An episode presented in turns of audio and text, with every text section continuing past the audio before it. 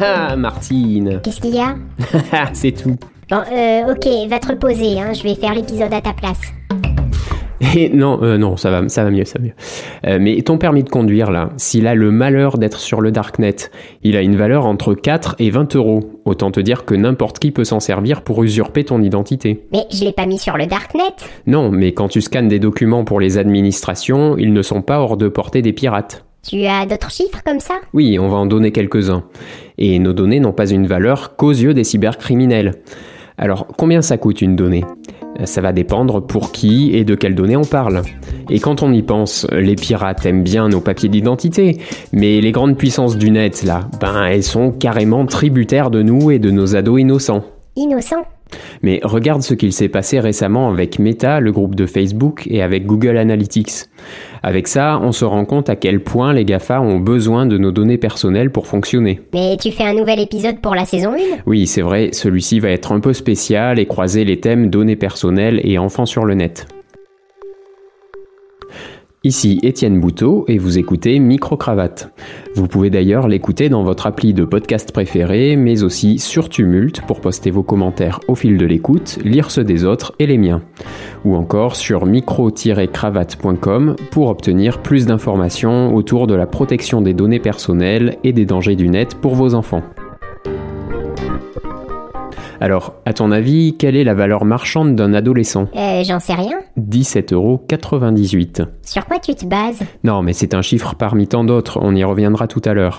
Mais en fait, on ne peut pas donner de chiffres comme ça, ça dépend de nombreux paramètres. Mais alors qu'est-ce qui s'est passé avec Facebook et Google? Ah oui, donc les chiffres, ça t'intéresse pas. Bon, on en reparle tout à l'heure. Alors, concernant Meta, son cours en bourse a chuté à la suite de la publication de ses mauvais résultats trimestriels. Donc tu veux dire que des gamins ont revendu leurs actions de chez Meta et l'ont mis dans la misère? Euh, non, c'est un peu plus compliqué. Tu sais que l'an dernier, Apple a mené la vie dure à ses concurrents en se présentant comme grand défenseur de la vie privée. Facile, leur modèle économique n'est pas autant basé sur les données personnelles que les autres géants du net. Dans ces dernières mises à jour d'iOS, le système des iPhones, la pomme a imposé aux développeurs d'applications d'indiquer les types de données de l'utilisateur que leur appli récoltait, en les classant comme données établissant ou pas un lien avec vous ou les données utilisées pour vous suivre. On peut y trouver l'emplacement, les coordonnées, les informations financières ou les données de santé par exemple.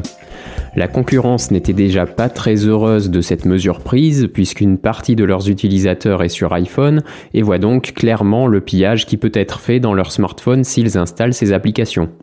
Mais Apple en a rajouté une couche en donnant la possibilité aux utilisateurs de bloquer le partage de leurs données en cachant leur identifiant publicitaire. Ce n'est pas le constructeur qui bloque, c'est l'utilisateur qui choisit. Mais là, Facebook a quand même vu rouge parce que la coutume de la maison, c'est de partager les données de ses utilisateurs avec des annonceurs pour leur afficher de la publicité ciblée. C'est la base de son modèle économique. Oui, on sait, on le dit dans la saison 1.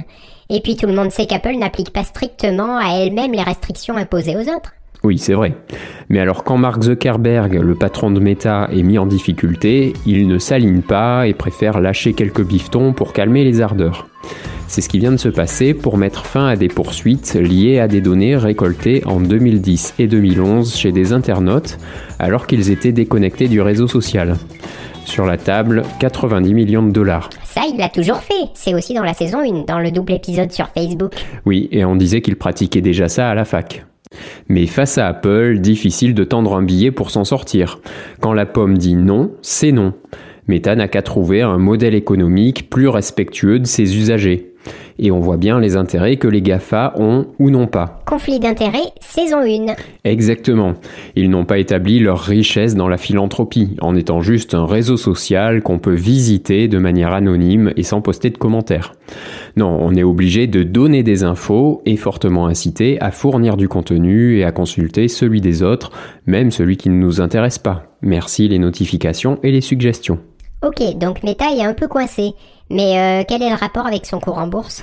Eh bien, il faut croire que sa réputation en a pris un coup parce que, tu le sais déjà, les jeunes ne font plus partie de son public depuis un moment, mais ses résultats au dernier trimestre montrent en plus qu'il n'a plus gagné d'utilisateurs pour la première fois de son histoire. Danger pour les investisseurs et donc courbe vers le bas. Et puis, histoire de se mettre un peu plus en péril, Meta investit à fond dans le métaverse, pari risqué puisque celui-ci fonctionnera au bon vouloir du public de s'équiper d'appareils de réalité virtuelle. Petit détail qui donne tout son intérêt à cette technologie. Et Google alors? Alors les autorités de régulation européennes, dont la CNIL, ont décidé de sanctionner les entreprises utilisant Google Analytics. C'est quoi ça? Un malware? Non, pas du tout. C'est ce qu'utilisent un grand nombre de sites pour mesurer leur audience. Ah bon, mais alors c'est légitime de faire ça Oui, mais ça ne fait pas que relever le nombre de visites.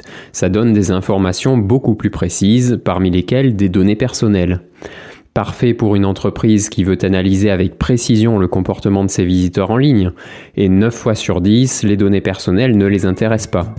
Ils cherchent juste à booster leurs ventes, à améliorer leurs services ou à élaborer des intelligences artificielles à partir de données anonymisées.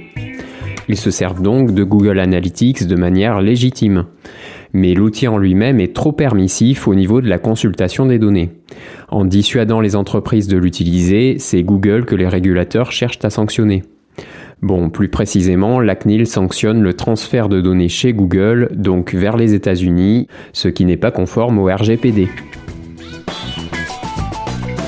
Et Facebook offre le même type de tracking nommé Pixel pour suivre à la trace les actions d'un visiteur sur un site web, ce qui permet de détecter les préférences des utilisateurs sans le leur demander et donc d'adapter au mieux les ventes du site et les publicités Facebook. Mais je vais te surprendre, Martine. Ah oui, je demande à voir.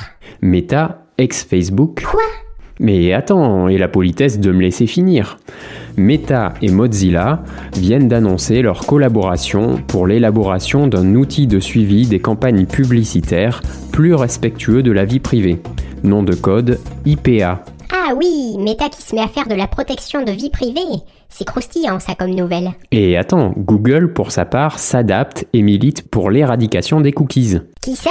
Tu as bien dit Google Le Google Oui, mais en les remplaçant par d'autres trackers censés être moins intrusifs. Ils ont inventé les flocks qui visaient des segments de personnes par centre d'intérêt, histoire de dire qu'un utilisateur individuel n'était pas suivi, mais que ses données étaient noyées dans un groupe.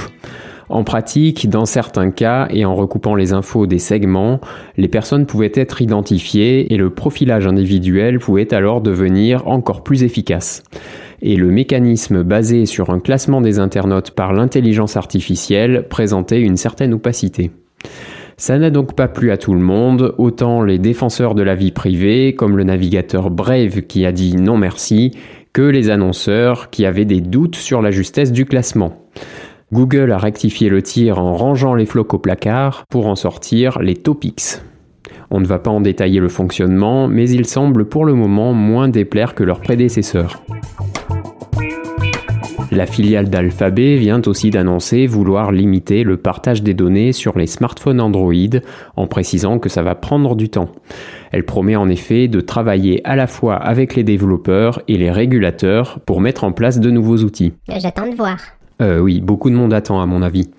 Mais Google précise bien que si l'on bénéficie de la gratuité de la plupart des applications, c'est grâce à la publicité ciblée. En gros, chez Alphabet, il n'est pas question d'un monde zéro collecte de données. Parmi d'autres moyens de collecte, on peut aussi noter la technique du fingerprinting et aussi l'identifiant publicitaire sur les smartphones ou encore l'enregistrement des données d'utilisation sur les comptes de réseaux sociaux et de tout autre site ou tout simplement le traçage via l'adresse IP. Que des systèmes de traçage indépendants des cookies. Donc un navigateur qui bloque les cookies peut laisser agir les autres moyens de traçage. Et maintenant, face au RGPD, aux directives de la CNIL, au blocage des cookies tiers par les navigateurs ou toute autre action en faveur de la protection des données personnelles, le monde du marketing trouve une issue dans les données zéro partie. Quoi est-ce? Ce sont les informations qu'une personne fournit de son plein gré par exemple en lui soumettant un formulaire de satisfaction ou en l'interrogeant sur ses centres d'intérêt.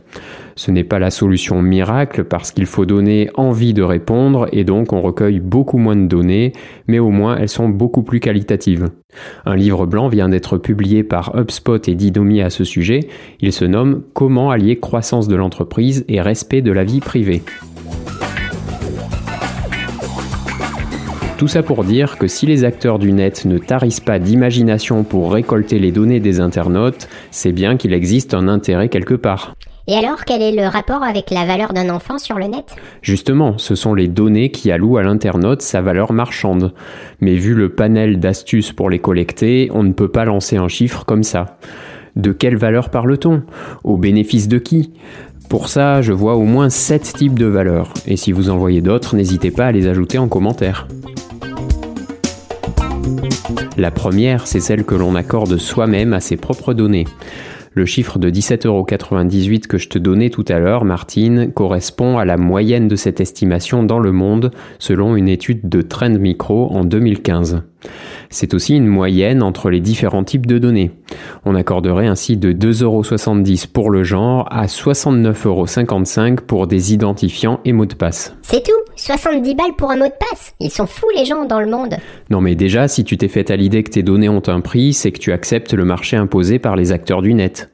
Allez, contre 5,50€, tu me donnes le numéro de téléphone de ton neveu collégien pour que je puisse le distribuer à des entreprises qui en feront bon usage. Mais ça va pas la tête C'est pourtant cette valeur que l'on accorde en moyenne à son numéro de téléphone.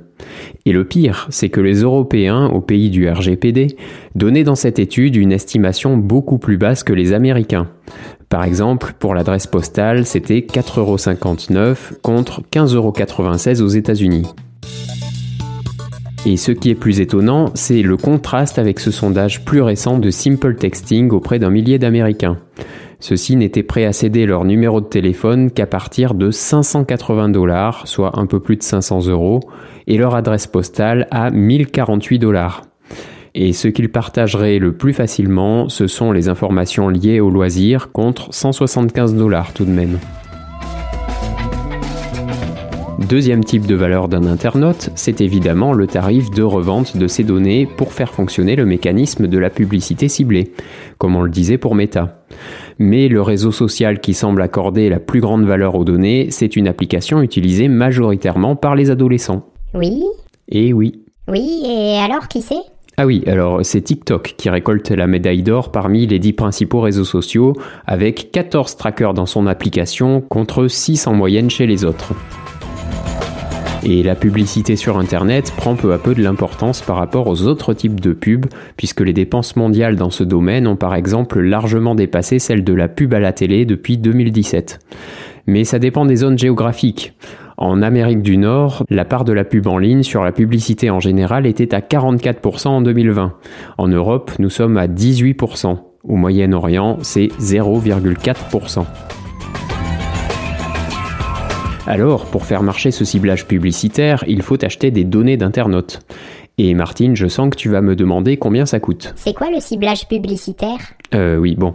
En 2019, Mark Warner, un sénateur américain, estimait que les données qu'on produisait chaque mois valaient autour de 5 dollars chez les grandes entreprises du net. D'autres ont plutôt penché pour les 20 dollars.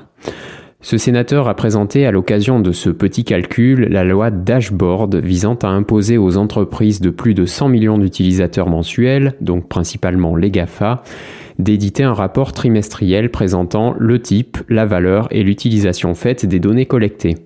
Pour l'instant, pas trop de nouvelles. Et oui, on parle aux GAFA quand même. Pour se faire une idée, il faudrait peut-être se tourner vers les data brokers, ceux qui collectent nos données auprès des grandes plateformes du net pour les revendre aux annonceurs. Dans ce cas, l'achat se situerait souvent en dessous du dollar par donnée isolée pour une personne. Mais le prix augmente de manière exponentielle en combinant plusieurs informations. Mais quand on demande aux internautes, encore dans une étude américaine, s'ils seraient prêts à payer chaque mois pour utiliser les grandes plateformes sans publicité ciblée et avec quelques fonctionnalités premium, 27% sont favorables à ce mode de fonctionnement. Martine va me demander le prix qu'ils seraient prêts à mettre. Non, ça va. Bon, ok. Alors 14 dollars par mois pour Twitter, 10 pour Instagram et 9 pour Facebook, YouTube et TikTok. Troisième type de valeur, cousin du deuxième, c'est celle d'un fichier client que les entreprises achètent pour leur campagne de prospection commerciale. Le prix de ton fichier varie en fonction des données qu'il contient. Le plus souvent, ici, ce sont les moyens de te joindre. Numéro de téléphone, adresse email et postale. Et tu as un ordre d'idée sur le prix? Ah, je te retrouve. Ça peut aller de 19 à 39 centimes par contact ou de 100 à 300 euros pour 1000 contacts pour les bases de données raisonnables. Ça dépend donc du type de coordonnées transmises, mais aussi de la qualité de la base de données. Les plus chères sont celles qui sont les plus à jour et contiennent des contacts qualifiés. Encore une autre, la valeur stratégique. Si on éradique Google Analytics en Europe, les entreprises ne seront-elles pas bridées dans leur développement, leurs innovations, leurs recherches par rapport aux entreprises américaines qui s'appuient largement sur les big data pour leur évolution technologique? Autrement dit, est-ce qu'en empêchant l'envoi des données européennes outre-Atlantique, on ne risque pas de créer un retard par rapport au reste du monde? Donc nos données ont bien une valeur stratégique. On le voit par ailleurs lors du rachat des entreprises du net entre elles. Combien coûte un utilisateur dans ce cas? Quand Facebook a récupéré WhatsApp pour 19 milliards de dollars, l'appli de messagerie comptait environ 600 millions d'utilisateurs. Le réseau social aurait-il mis le même prix si WhatsApp avait eu du succès auprès de 50 personnes seulement? Après calcul, chaque utilisateur lui a coûté 30 dollars, les mêmes 30 dollars que lors du rachat d'Instagram et le calcul de Microsoft était similaire à l'acquisition de Minecraft à hauteur de 25 dollars par joueur. Ensuite, il existe un prix des données piratées et qui se retrouve en vente sur le Darknet. Et là, ton neveu Martine, qui est tout le temps sur son smartphone, s'expose grandement à ce type de commerce de sa vie privée. Cette fois-ci, c'est Kaspersky, un autre acteur de la cybersécurité, qui a mené l'enquête en 2020 et ils ont trouvé des prix moyens de quelques centimes à quelques euros. Entre 40 centimes et 8 euros pour des données d'identité, donc pour le nom, l'adresse email, le numéro de téléphone, la date de naissance et le numéro de sécurité sociale. Et à quel prix est en vente ton passeport à ton avis? 500 euros? À ce prix-là, l'usurpation d'identité est encore bien rentable. Entre 5 et 12 euros. Quoi? Rendez-moi ça tout de suite. Trop tard. Et tes données de carte bancaire de 5 à 16 euros. Ok, je donne plus jamais mon numéro de carte bancaire. Je vais passer par PayPal. Ah oui, un compte PayPal, c'est plus compliqué à acquérir, entre 41 et 410 euros. Là, d'accord. J'ouvre un compte, j'y dépose 1 euro et je le vends 400 euros. Euh, ben non, on va pas commencer à arnaquer les pirates. Euh, on va laisser tomber, hein. Mais ce marché est très organisé. Les vendeurs font des offres par lot et proposent des services de type satisfait ou remboursé si par exemple les données sont obsolètes ou si le compte bancaire est vide. Et ce qui coûte le plus cher, c'est peut-être le profil complet d'une personne, comprenant notamment ses papiers d'identité, ses données de santé et bancaires. Sixième type de valeur qu'on ne fait qu'évoquer parce qu'on pourra y revenir dans un prochain sujet, c'est le revenu généré pour certains parents par leurs enfants youtubeurs. Et dernier type, seulement évoqué aussi parce qu'on en a beaucoup parlé dans la saison 1, la valeur politique pour les personnes en âge de voter. En deux mots, quel prix est-on prêt à payer pour influencer les internautes dans une période d'élection présidentielle Ce qu'on illustre par le scandale Cambridge Analytica. Ah, c'est pas moi qui l'ai prononcé pour une fois. Mais si on voulait attribuer des rôles à votre enfant dans toute cette économie des données, on pourrait commencer par constater qu'il devient intéressant pour les boîtes de la tech à partir du moment où vous lui donnez un smartphone. Oui, forcément. Puisqu'il devient un utilisateur potentiel de TikTok, Snapchat et tous les autres, donc un spectateur de pub. Jusque-là, ça va.